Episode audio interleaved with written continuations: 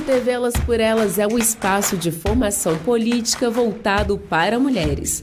Professoras, militantes, especialistas e parlamentares nos ajudam a pensar cada vez mais os espaços femininos na política. Na roda de conversa desta sexta-feira, vamos aprofundar um pouco mais as questões do direito à creche e à educação. Olá, eu sou Ana Terra. Hoje vou me nosso debate em mais uma da TV Elas por Elas, eleições 2022. É, sou jornalista, faço parte aí como coordenadora da Secretaria Nacional de Mulher T, e hoje a gente vai conversar sobre é, educação e creches. Nós tivemos semana quatro aulas, foram aula 1, um, a educação nas creches, aula 2, creches das crianças e das mulheres. As foram ministradas pela professora Lívia Fraga, conosco hoje roda, a professora da Faculdade de Educação da UFMG, graduada em Psicologia, mestre em Educação. As aulas 2 as aulas 3 e 4 foram ministradas pela professora Olga Freitas, que é pedagoga, professora da rede pública do distrito, professora universitária, mestre em neurociência do comportamento e doutora em educação. E a coordenadora do setorial de educação do PT do Distrito Federal. Ela também estará conosco aqui na roda de conversa hoje. As aulas delas foram a aula 3, a feminização da educação no Brasil, e a aula 4, as relações de poder no interior das escolas. Quero dar boas-vindas a todas e todos que estão nos assistindo e vamos começar mais uma roda de conversa. Vai funcionar assim: eu três perguntas, passo a primeira pergunta para a Lívia, vinda professora Lívia, e depois para a professora Olga. E assim sucessivamente, as duas e três terceiras perguntas, vamos só trocando a ordem aí das, das respostas.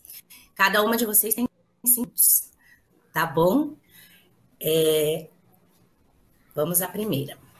A luta dos movimentos feministas rendeu frutos legislativos com deveres de garantir direito às famílias, principalmente às mães, maiores responsáveis pelos cuidados dos, assim como a mudança de paradigma sobre a socialização da educação, passando da responsabilidade apenas da família, mas também para o Estado, com a garantia de pré-escola e das creches. Porém, hoje a gente ainda enfrenta a desigualdade de acesso a esses direitos principalmente quando se refere ao acesso às famílias de baixa renda. Quais os avanços legislativos servem como subsídio para a gente reivindicar essa lei através das nossas candidaturas agora, de 2022, e os debates políticos durante o processo eleitoral? E sobre qual meta precisamos nos debruçar aí para garantir que essa lei seja cumprida com os direitos das mães e também das crianças efetivadas? É, eu vou passar Primeira resposta para a professora Lívia. Muito bem-vinda, professora Lívia. Obrigada. Ana Terra, professora Olga. É, bom dia. Então, vamos, temos cinco minutos, vamos ter que ser sintéticas aqui, né? Em relação aos avanços legislativos, o Brasil ele é um dos países com uma legislação mais avançada em termos de direitos da criança e na Constituição em relação também à educação infantil da criança de 0 até 6 anos de idade. Né? Então, os avanços que nós tivemos foram é, inscritos inicialmente na nossa Constituição de 88, onde lá está escrito que a educação é direito da criança, dever do Estado e da sociedade. A LDB fala que essa educação ela é uma educação também com, como direito, como dever do Estado, e que deve ser compartilhada também com a comunidade, com a família. Então, exige um compartilhamento, uma participação, na medida do possível, das famílias no, nos rumos da educação dessa primeira infância. É, o Estatuto da Criança e do Adolescente ele avança nessa perspectiva, como também as diretrizes e bases da Educação Nacional. Então, que vai estabelecer que as creches para crianças de 3 anos, pré-escola para de 4 e 5 anos de idade. Esses avanços, além disso, um avanço muito importante, a criação do Fundeb, que é o Fundo de Desenvolvimento e Manutenção da Educação Básica, Valorização dos Profissionais da Educação. Com este fundo, criado em 2007, substituiu o antigo Fundef, né, o fundo voltado apenas para o ensino fundamental, é, nós tivemos também inscrito, é, inscrito esse direito ao financiamento da educação infantil. Isso não estava muito claro. Mas mesmo assim, né, agora com o novo Fundeb também aprovado em 2020, nós temos também um lugar de destaque da educação infantil para que os possam realizar essa oferta, mas também com qualidade, que tem uma referência, então, da qualidade que é o custo aluno qualidade, que é o CAC, que está inscrito também, que foi constitucionalizado, está inscrito na nossa Constituição, e na legislação do novo Fundeb. Esses aspectos, eu diria que são é, os mais importantes, como também um que, que a Constituição ela instituiu também, estabeleceu que a assistência aos filhos, assistência em creches e pré-escolas aos filhos de trabalhadoras e trabalhadores urbanos e rurais deve ser assegurado também, é dever do Estado. Então, isso também mostra que a educação infantil é tanto um direito da criança quanto um direito de trabalhadores, trabalhadoras, e como né, essa, as aulas já mostraram, e aqui nós vamos poder discutir, né, pela configuração social que nós temos no Brasil e no mundo, as mulheres são sempre as principais responsáveis pelo cuidado direto e da educação também das crianças nessa faixa etária.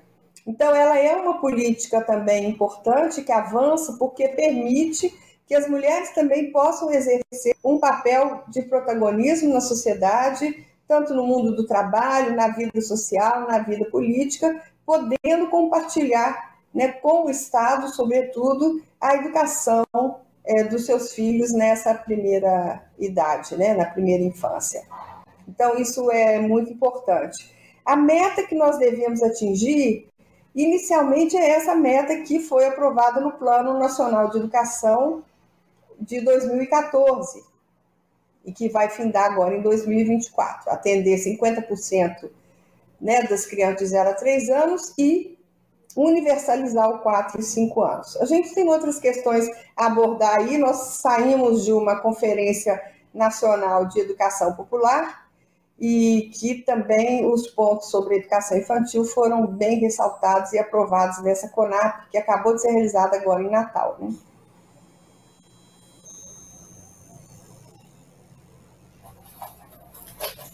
Obrigada, professora Lívia. Agora eu vou passar a palavra para a professora. Bem-vinda.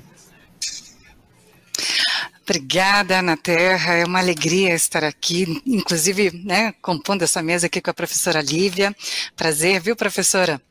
É, e assim, é. pouco a complementar, né, depois que a professora Lívia colocou é, é do ponto de vista legal, inclusive do, do, do direito né, da criança à educação, é, desde a mais tenra idade, né, e também da, da, da, creche como um direito da mulher também, né, educação infantil garantida, universalizada como um direito da mulher, inclusive como uma política né, de emancipação é, para essas mulheres, né, como a professora Lívia bem colocou, é, na, secularmente, né, milenarmente até talvez estabelecidos, é, os cuidados né, com a criança estão quase todos né, sob a responsabilidade da mulher, sob a responsabilidade da mãe. E por isso mesmo é, a, a, ausência né, do poder público, da creche pública,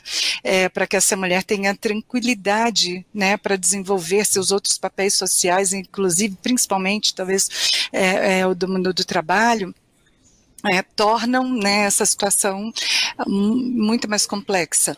Né? Então, a, a, quando não se tem garantido um direito né, à educação infantil é, em período integral, é, com desenvolvimento integral e de qualidade né, socialmente referenciada, é, isso acaba se tornando um obstáculo para que a mulher né, ocupe outras funções né, na sociedade, especialmente no mundo do trabalho. E isso mais uma vez, prejudica a autonomia, a emancipação, né, a melhoria da qualidade de vida e, inclusive, a visibilidade é, da mulher em outras funções para além né, da maternidade, dos cuidados maternos, dos cuidados com a prole.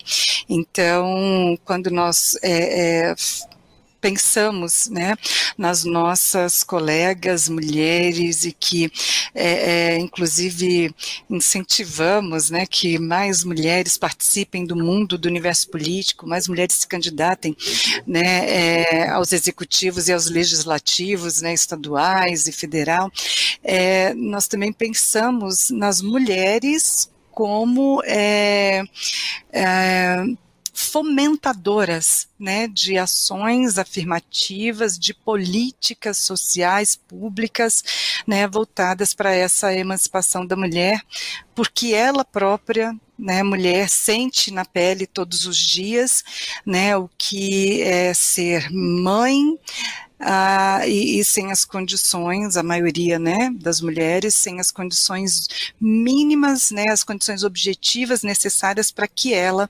também possa exercer outros papéis sociais que não apenas os da maternidade, que já é muito, que é forte, e, né, e não nos eximimos né, é, desse papel, mas para além disso, né, provocar a ruptura né, com uma uma visão cultural sexista, né, de que exclusivamente as mulheres é, cabe um papel de cuidados, né, com a prole, com os trabalhos domésticos, e ao homem, por exemplo, cabe que quase exclusivamente, né, é, a função estratégica né, no mundo do trabalho, de poder, de tomada de decisão, de liderança, né, e assegurar à criança um direito público subjetivo que é a educação, desde a mais tenridade, desde os zero aninhos, né, como é, é, previsto inclusive no PNE e, e na LDB.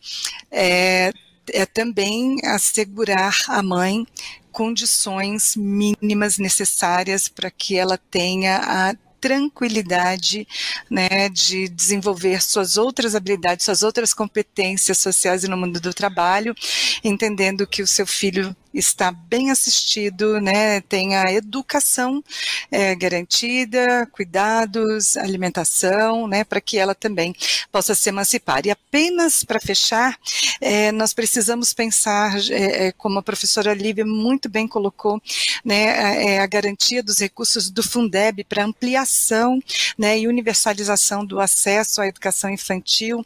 É, de, de 4 e 5 anos, mas também é, é, da, da pré-escola, né, é, das creches de 0 a 3 anos, nós precisamos ficar muito atentos aos conselhos né, de os organismos de controle social da aplicação do Fundeb, da, da aplicação fidedigna né, do custo aluno qualidade, para que esses recursos sejam efetivamente implementados para garantir o cumprimento das metas do PNE.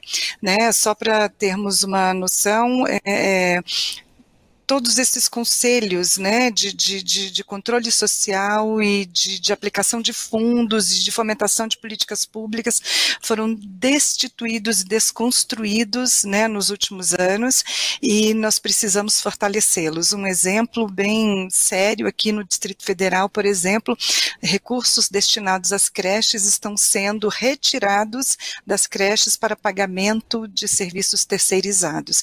E quando a gente tem um, um, um conselho forte, um controle social forte, né, muito provavelmente é, é, isso não aconteceria. E esses é, organismos, essas entidades de controle social precisam também ser compostas majoritariamente por mulheres.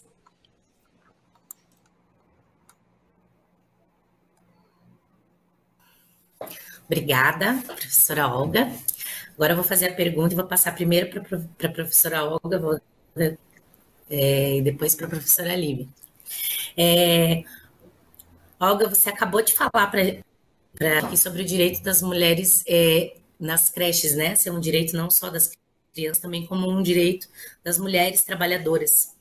É, e as vagas e a socialização das crianças com a educação está diretamente relacionada ao direito da mulher ao trabalho.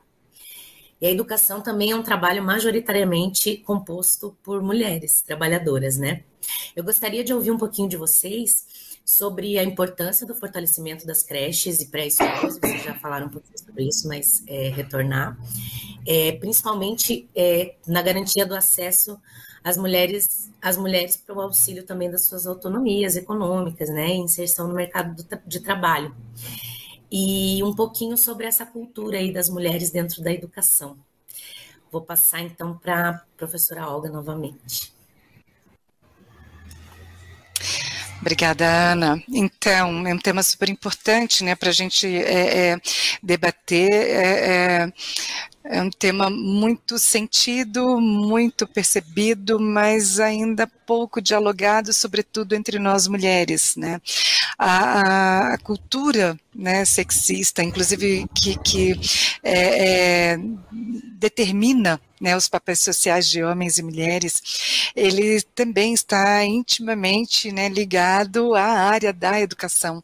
Né? A, a, a nossa área é uma área majoritariamente né, composta por mulheres. Se pegarmos a educação básica hoje no país, nós temos é, é, essa área como a mais feminina ou composta né, por mulheres de todo o país.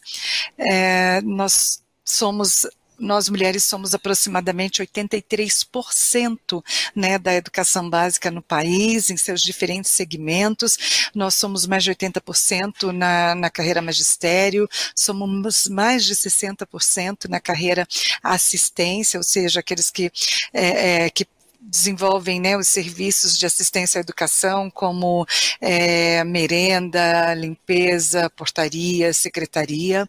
Né, nós somos também mais de 60%, quase 70%, responsáveis legais pelas matrículas né, nas escolas pelas crianças menores de idade, é, crianças e jovens que estão na educação básica, e também já somos é, mais de 50% no alunado né, na educação básica. Então, nós mulheres, como eu já tinha até mencionado né, na, na, nas aulas, né, formamos então é, a força de trabalho é, na área educacional.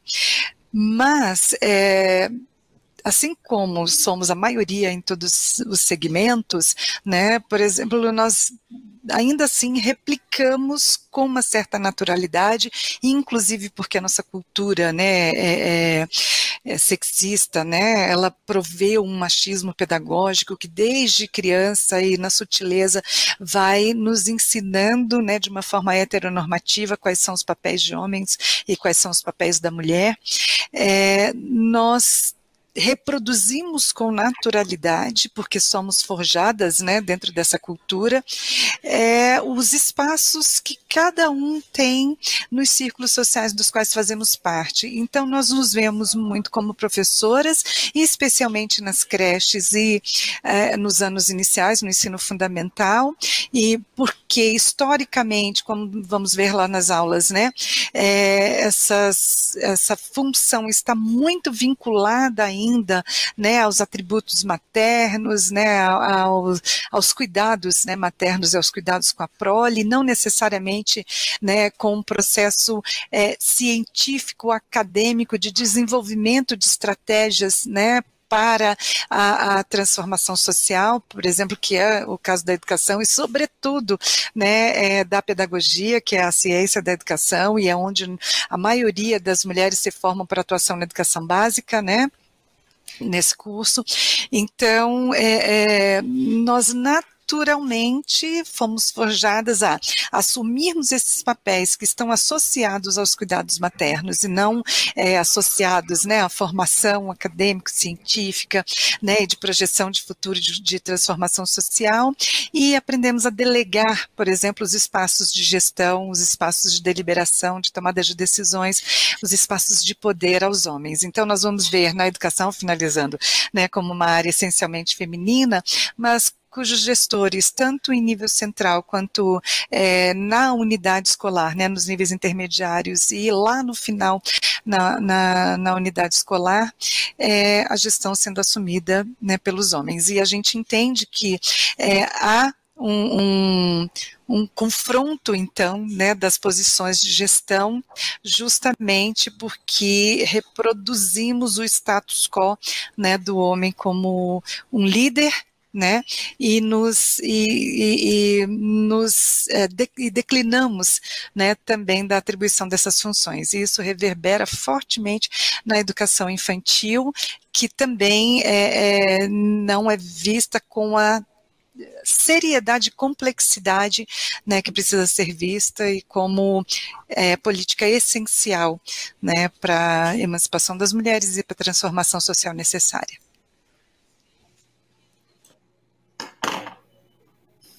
Obrigada, professora Olga. Vou passar agora a palavra, então, para a professora Lívia.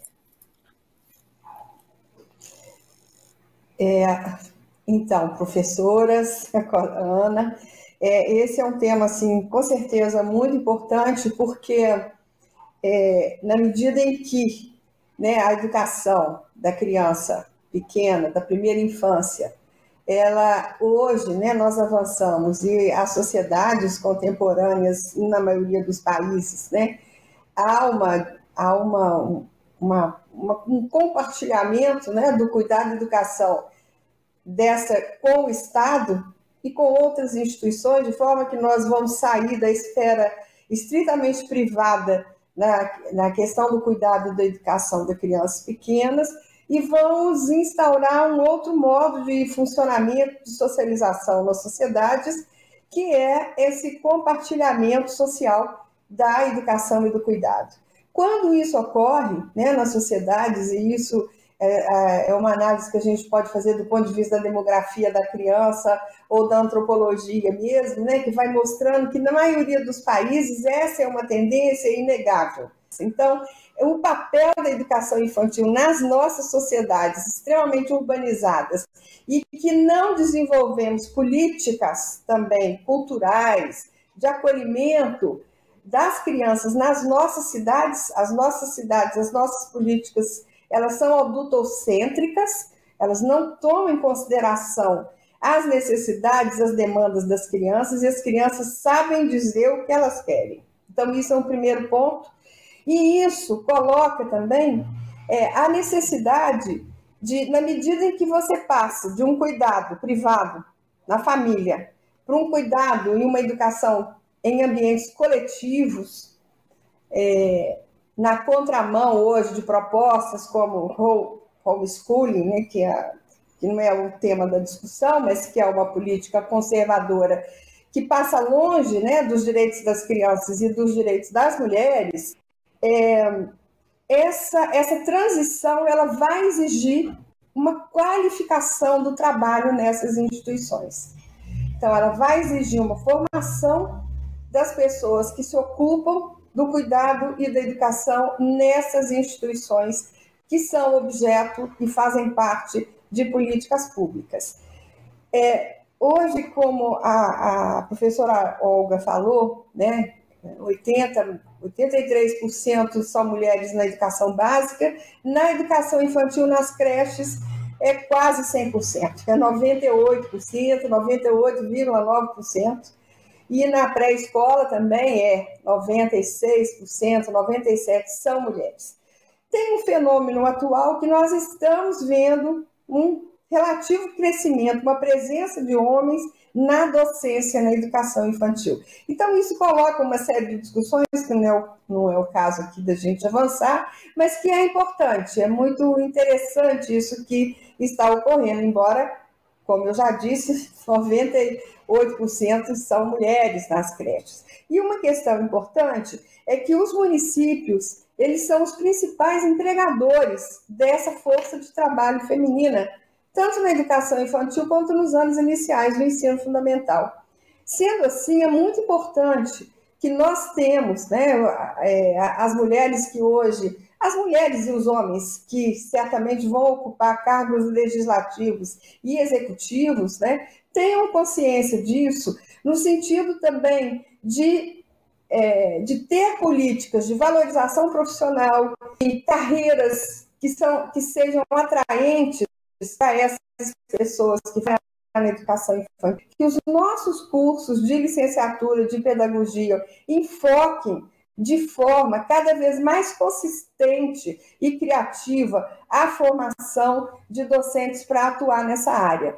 Então, nesse sentido, vou só colocar uma das coisas que o movimento Interfóruns de educação infantil é, do Brasil levou hoje para a CONAP foi assim de fundamental importância, de relevância, a reconstrução do nosso Ministério da Educação, que foi destruído né, nesse governo Bolsonaro, que é o governo da destruição, e o Ministério da Educação ele tem um papel muito ação dessas políticas, embora ele não faça diretamente a creche a pré-escola, ele tem uma relação indutor, ele tem um papel indutor e formulador de grandes diretrizes para a educação brasileira, onde está a criança. Então, isso é muito importante, pensar num, num outro Ministério da Educação que ganhou uma relevância grande em governos anteriores aí do, né, com o presidente Lula, com a presidenta é, Dilma, né, e que paulatinamente vem sendo desqualificado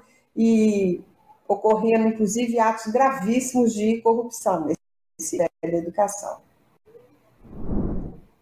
Olá, companheiras. Um prazer reencontrá-las em mais um debate da TV Elas por Elas. Nessa semana, é, o nosso tema foi educação feminista. Meu nome é Maia Aguilera. Eu vou fazer a mediação da nossa conversa. Essa semana a gente contou com é, aulas de duas é, professoras, professoras nossas do PT, professoras é, excelentes que também nos né, presentearam com essas duas aulas. Tereza Leitão, que além de professora é deputada estadual de Pernambuco e coordenadora do Setorial Nacional de Educação, a CAED, e a Macaé Varisto, que é professora também e vereadora de Belo Horizonte.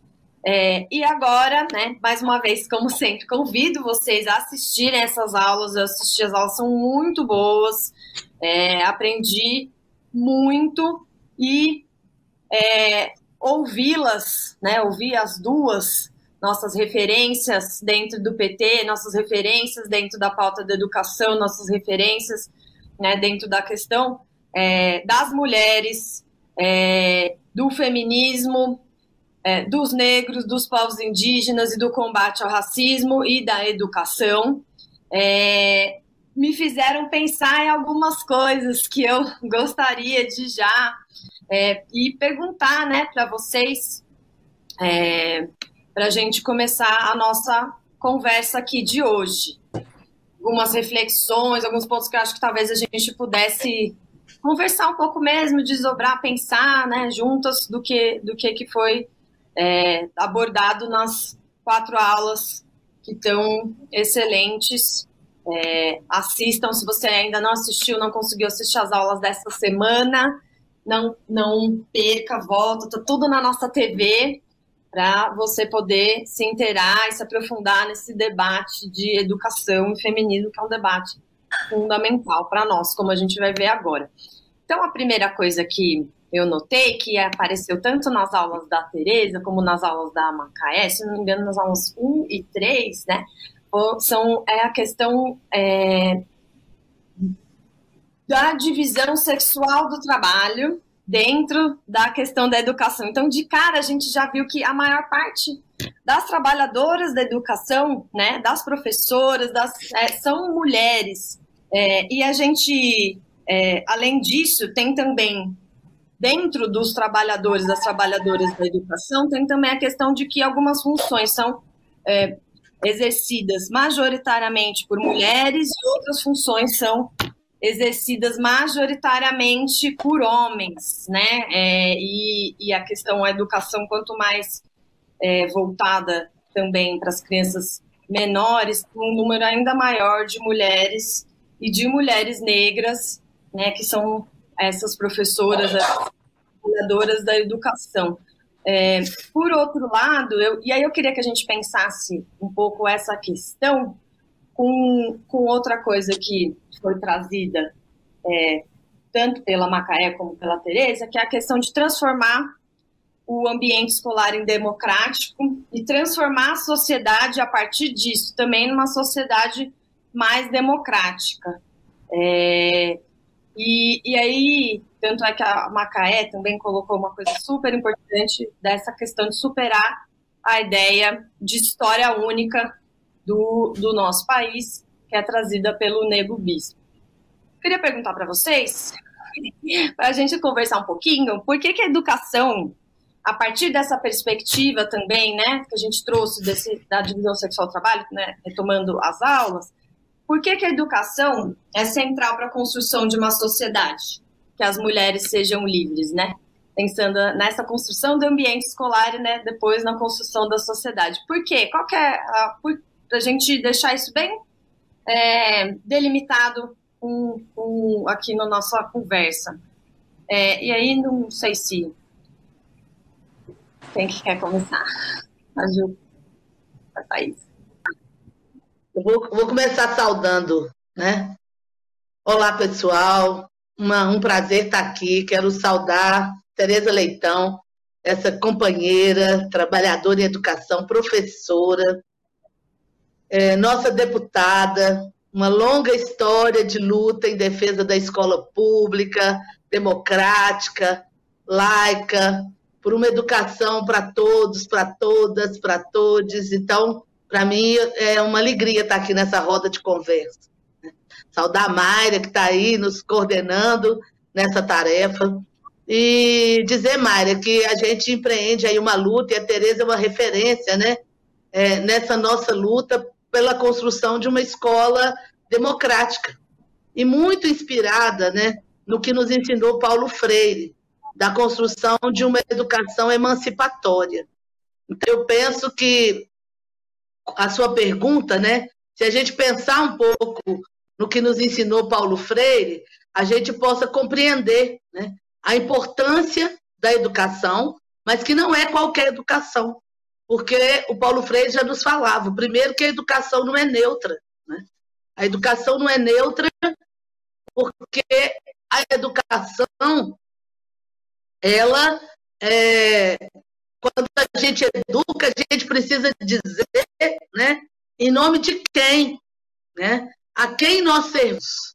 Objetivamente, estamos trabalhando e fazendo ação para a emancipação do povo, para que a gente possa nos compreender nesse mundo, compreender as relações de poder que aqui estão estabelecidas, e a gente é, é, lutar né, para que se estabeleça a justiça social, ou se a gente vai é, seguir né, atuando numa perspectiva de uma educação que não reconhece né, diferentes de dessa novidade, serve também no ar, garantindo que estejam numa posição de, é, de hierarquização e de tornar uma grande maioria da população é, como historicamente, vamos dizer, subordinada, subserviente, escravizada, né, como aqueles que é, estão naqueles lugares, e aí eu discuti um pouco isso na nossa aula, falando das relações raciais no Brasil e como que se estabelece a estrutura é, racista por meio das instituições, que você constrói o lugar da monstrualização do outro. Né? Então, o Paulo Freire ele via a importância da educação.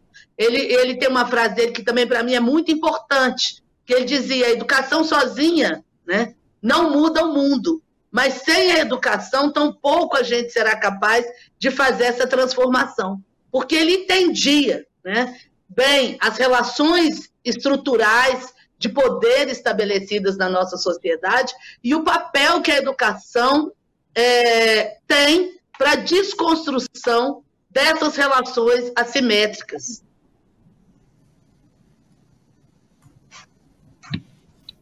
Perfeito, Macaé.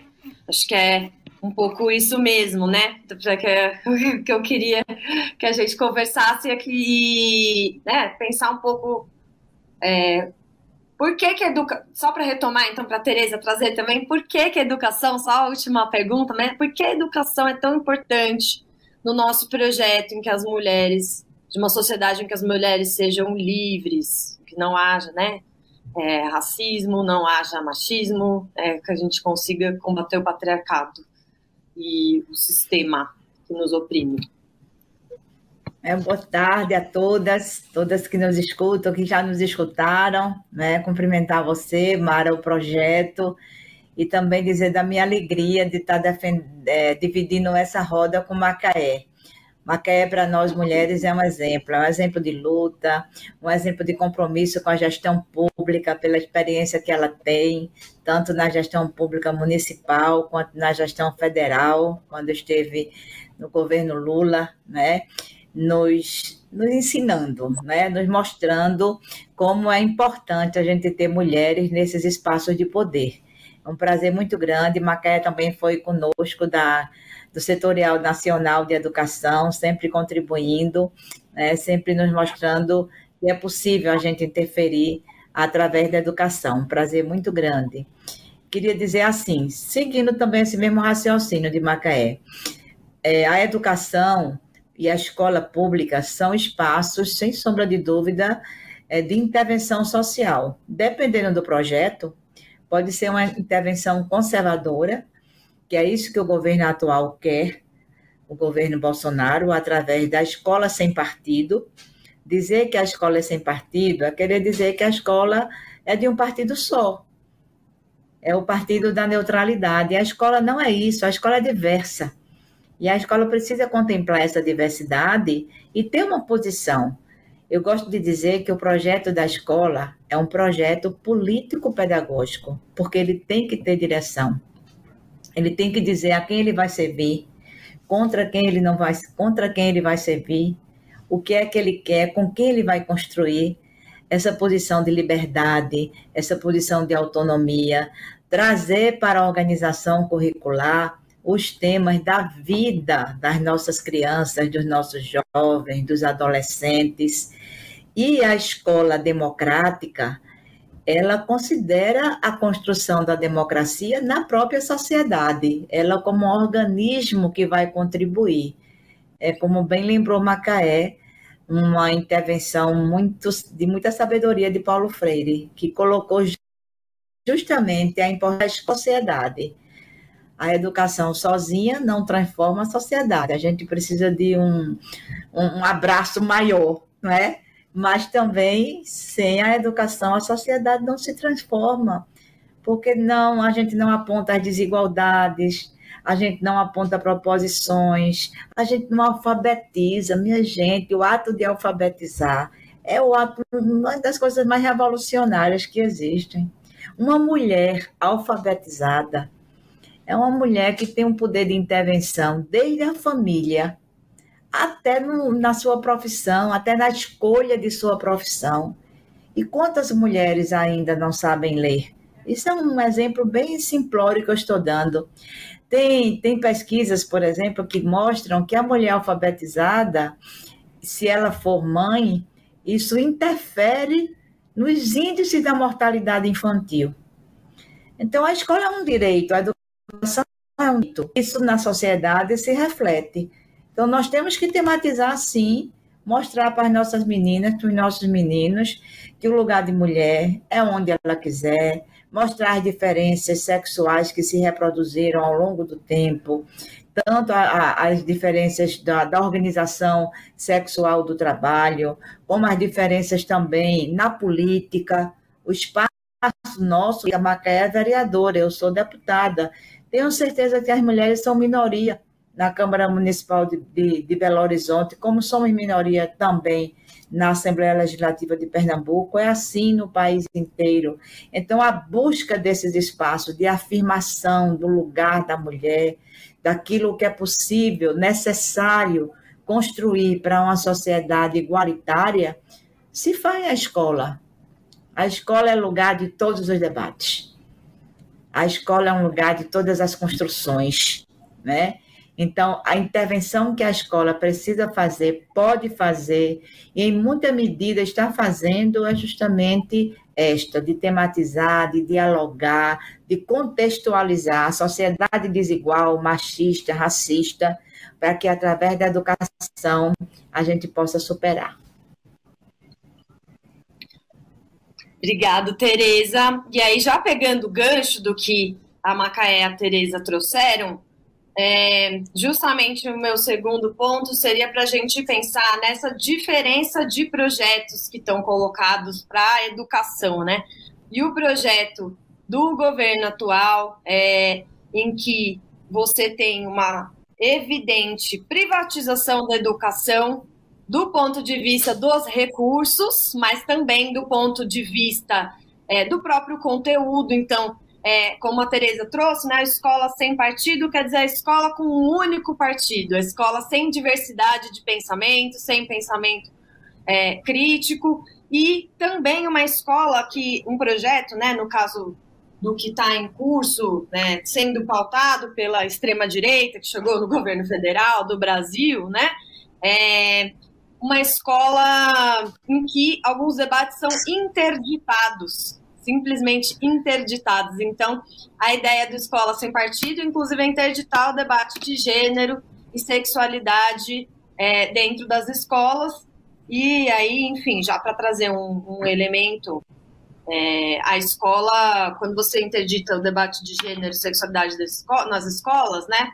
É, a escola é um dos principais locais que as crianças, os adolescentes têm de acesso para denunciar os abusos sexuais que elas podem estar sofrendo e os dados apontam que esses abusos acontecem majoritariamente no espaço doméstico, né? Então, aqui para dar um exemplo da, dos efeitos devastadores e nefastos que tem a, essa proibição de certos debates e esse reforço de certas ideias e essa essa essa postura do, da história única, da possibilidade única, de negação da diversidade do Brasil e de reforço de um, um, um discurso hegemônico, né, que inclusive é, não tem amparo na lei, porque como a Macaé trouxe também aqui, a gente já tem leis que determinam o ensino da história e da cultura é, indígena e, afro-brasileira nas escolas, né? Então a gente é, tem um, um, projeto que é está em curso da direita, que é inclusive é, não tem amparo na lei que eles estão fazendo, mas no entanto eles estão pautando isso. Eu queria que é, perguntar para vocês é, como, ou então até já fazer uma pergunta mais aberta, tipo, para a gente falar um pouco do que, que é esse projeto, vocês trazerem um pouco para a gente, o que, que é esse projeto que, é, da educação não libertadora? que, que é que eles estão fazendo agora nesse governo federal? O que, que é essa privatização que vai desde de desvio de recursos até um autoritarismo é, intelectual mesmo, assim, né? De, de, de, de, de versão, de compreensão de tudo. Não sei se eu tô falei de uma maneira tão. Mas é um pouco isso. Se então, agora se vocês quiserem inverter ou fazer na mesma ordem as respostas. Como quiser. Deixa a Tereza. Começa, ah. Tereza. Então tá bom. Veja, são projetos diametralmente opostos, conflitantes, né? Porque você tem do lado do governo, do desgoverno atual, ações de verdadeiro desmonte da educação. Por um lado, como você bem falou, Mara, a privatização dos recursos a perda que nós tivemos do pré-sal é um crime. O pré-sal, que foi uma a inteligência estratégica e tecnológica brasileira, né, que descobriu e que a sensibilidade e também a visão estratégica da educação do governo Lula e Dilma trouxe né, para a educação, é um aporte que certamente nos ajudaria bastante a alcançar os 10% de, do PIB para serem implantados na educação, para superar tanta desigualdade, né? Então, Fora isso, há um corte mesmo orçamentário, corte de recursos do MEC, corte de recursos do Ministério da Ciência e Tecnologia. Agora ficou bem evidente o que nós já achávamos que sim, né? havia indícios disso, da corrupção dentro do MEC, tanto com a questão dos pastores, do balcão de negócios, com a liberação de recursos, para trazer para dentro né, do poder público uma visão fundamentalista quando o Estado é laico, trazer uma visão fundamentalista religiosa, é o negacionismo da ciência e o fundamentalismo religioso dando direção também na educação. Depois, com o transporte escolar, caminho da escola, dos projetos mais exitosos né, dos nossos governos, tendo os recursos desviados. Então, além dessa parte concreta de inviabilizar a infraestrutura das escolas, há uma disputa ideológica muito forte, muito visível. Né? O governo defende a, a lei da mordaça, onde os professores não tenham liberdade, nem autonomia intelectual, nem os professores e professoras, nem as próprias redes municipais e estaduais. O Plano Nacional de Educação está engavetado e ele compra a iniciativa privada, as plataformas, como fez agora durante as aulas remotas, desde formação de professores, até a implementação do novo velho ensino médio. Então, aliado a isso, vem a questão da ideologia de gênero, onde a escola não pode tematizar a diversidade sexual, e as escolas cívico-militares, que é a ocupação do espaço público pelas forças militares, como se colégios militares existissem dentro da rede pública. Eles existem para quem quer, e não no espaço público da escola, com oficiais reformados tomando conta é, dos estudantes que têm que ter o mesmo cabelo, as meninas têm que andar de cocó, os meninos de cabelo raspadinho, não pode usar brinco, não pode usar pince, não pode usar pintura, né, cabelos é, afro, que, que as pessoas gostam de usar, é uma afirmação, gostar seus cabelos soltos, seus cabelos afirmativos, mostrando toda aquela beleza. Não pode, tem que cortar, tem que amarrar. Quer dizer, respeito à identidade cultural do Brasil, né? um modelo que se quer firmar. E a nossa proposta de educação, que está também no nosso plano de transformação, é bem diferente. Primeiro, ela se baseia numa estrutura, na manutenção e promoção de uma, de uma infraestrutura. Os prédios escolares são espaços que devem ser atrativos, prazerosos. Para uma camada significativa da população, a escola é o único equipamento cultural. A merenda é a refeição mais saudável que muitos alunos conseguem fazer. Então, essa escola ela tem que ser acolhedora, ela tem que ser uma escola onde os estudantes possam desenvolver a sua criatividade, onde o avanço da ciência, da tecnologia seja considerado na pauta pedagógica, onde a diversidade, a diversidade brasileira, o direito das mulheres, a orientação sexual, o que você colocou aí da história da África seja considerado como parte inerente, integrante da nossa formação cidadã. Então, é uma escola aberta para o mundo. É uma escola que pode até ter um murozinho de, de tijolo, né, dentro da arquitetura que ela se propõe. Mas é uma escola sem muros, do ponto de vista das possibilidades educacionais que ela precisa dar aos seus estudantes. Não é uma escola que prende, é uma escola que liberta.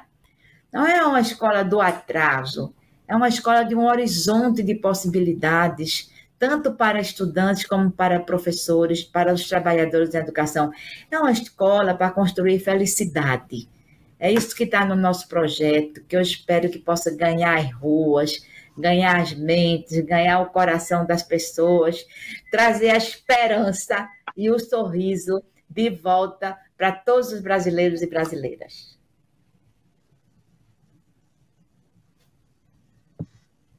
É isso. Eu acho que, né, Tereza já começou a, a responder qual que é a diferença desse nosso projeto de educação emancipadora, que como a Macaé trouxe muito bem, né?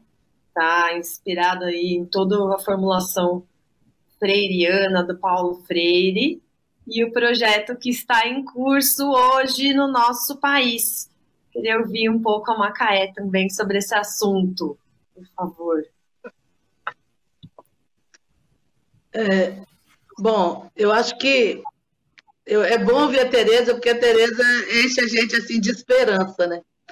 Eu acho que então, a centralidade, eu vou dizer, do nosso projeto de uma escola democrática é a, a, a plena consciência que nós temos, né? Que a escola e que a educação, ela é um espaço, né? É, onde a gente é, trabalha cada vez mais, né?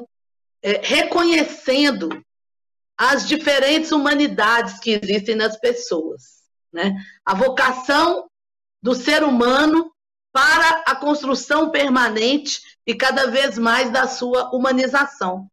Eu acho que esse ponto, para mim, ele é fundamental quando a gente olha para o projeto político desse governo que aí está, que é, deu, deu demonstrações né, do que pensava desde o período é, da sua campanha eleitoral, mas a gente pode dizer que esse projeto estava se delineando né, desde o golpe na presidenta Dilma, porque ele é um projeto que ele vem trazendo para o campo educacional né, narrativas que tentam legitimar, para mim, a desumanização e, de, e uma indústria mesmo da morte.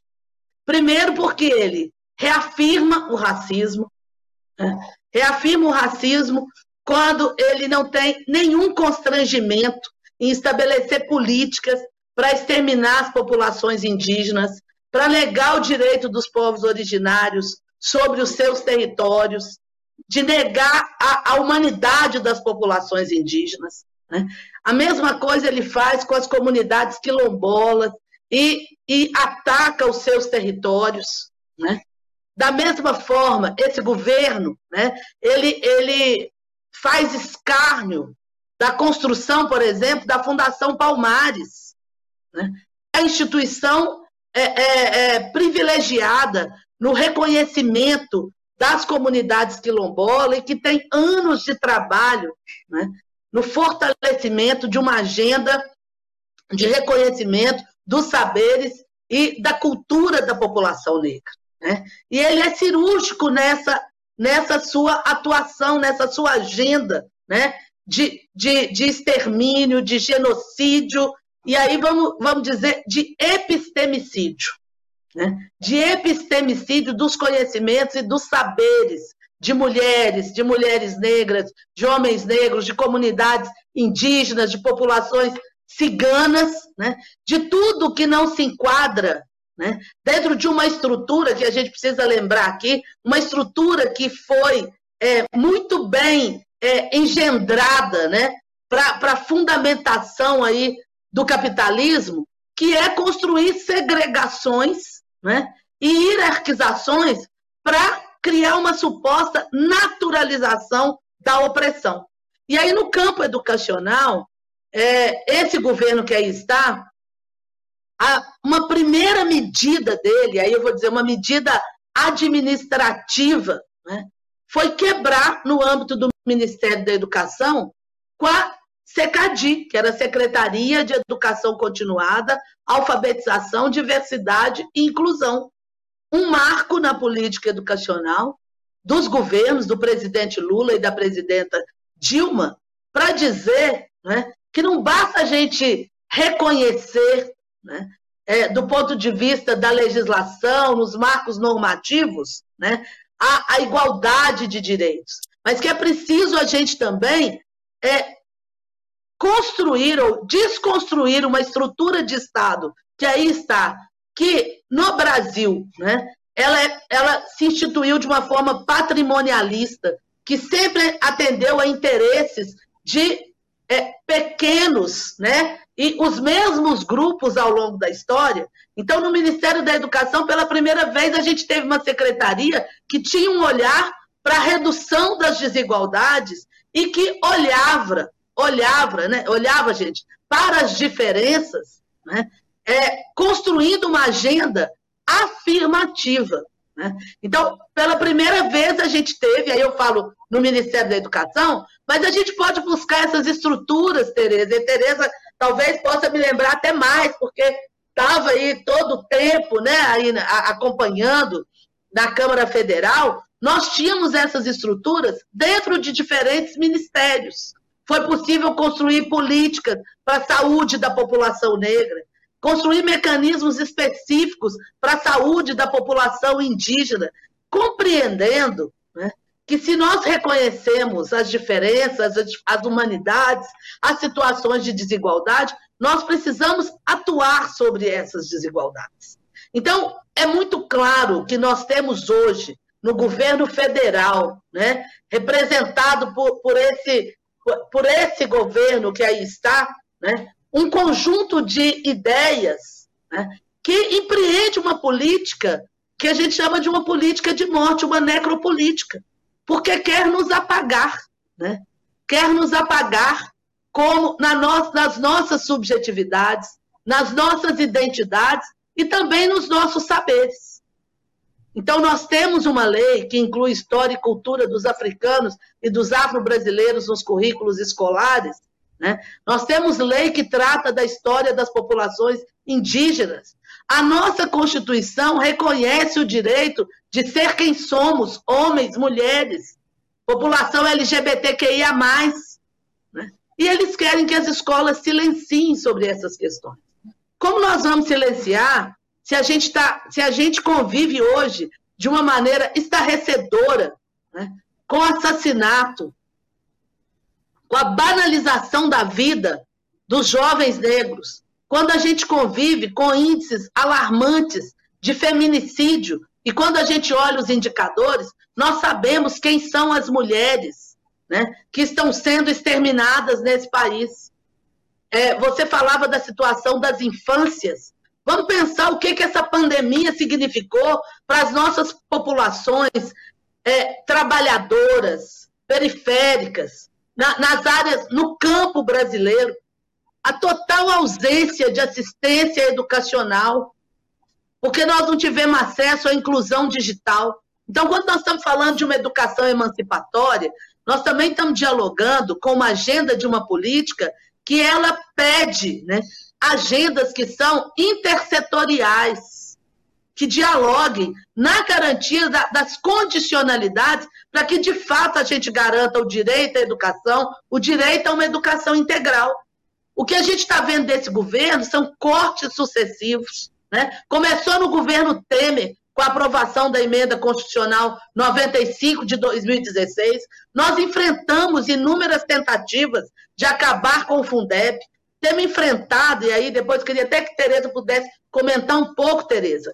A gente tem aprovado o piso, mas a gente está enfrentando também, no âmbito dos estados, uma série de ataques né, a, a, a, aos planos de, de carreira dos trabalhadores e trabalhadoras em educação, ataque às pessoas, aos, às aposentadorias, aos fundos previdenciários, a tentativa de retirada de direito, né, de direitos dos trabalhadores e das trabalhadoras em educação, e isso tudo faz parte desse projeto de fragilização da escola pública, né, de privatização da escola pública, porque eles querem avançar sobre o orçamento da educação, privatizar orçamento, mas mais do que isso, gente, isso tem um sentido.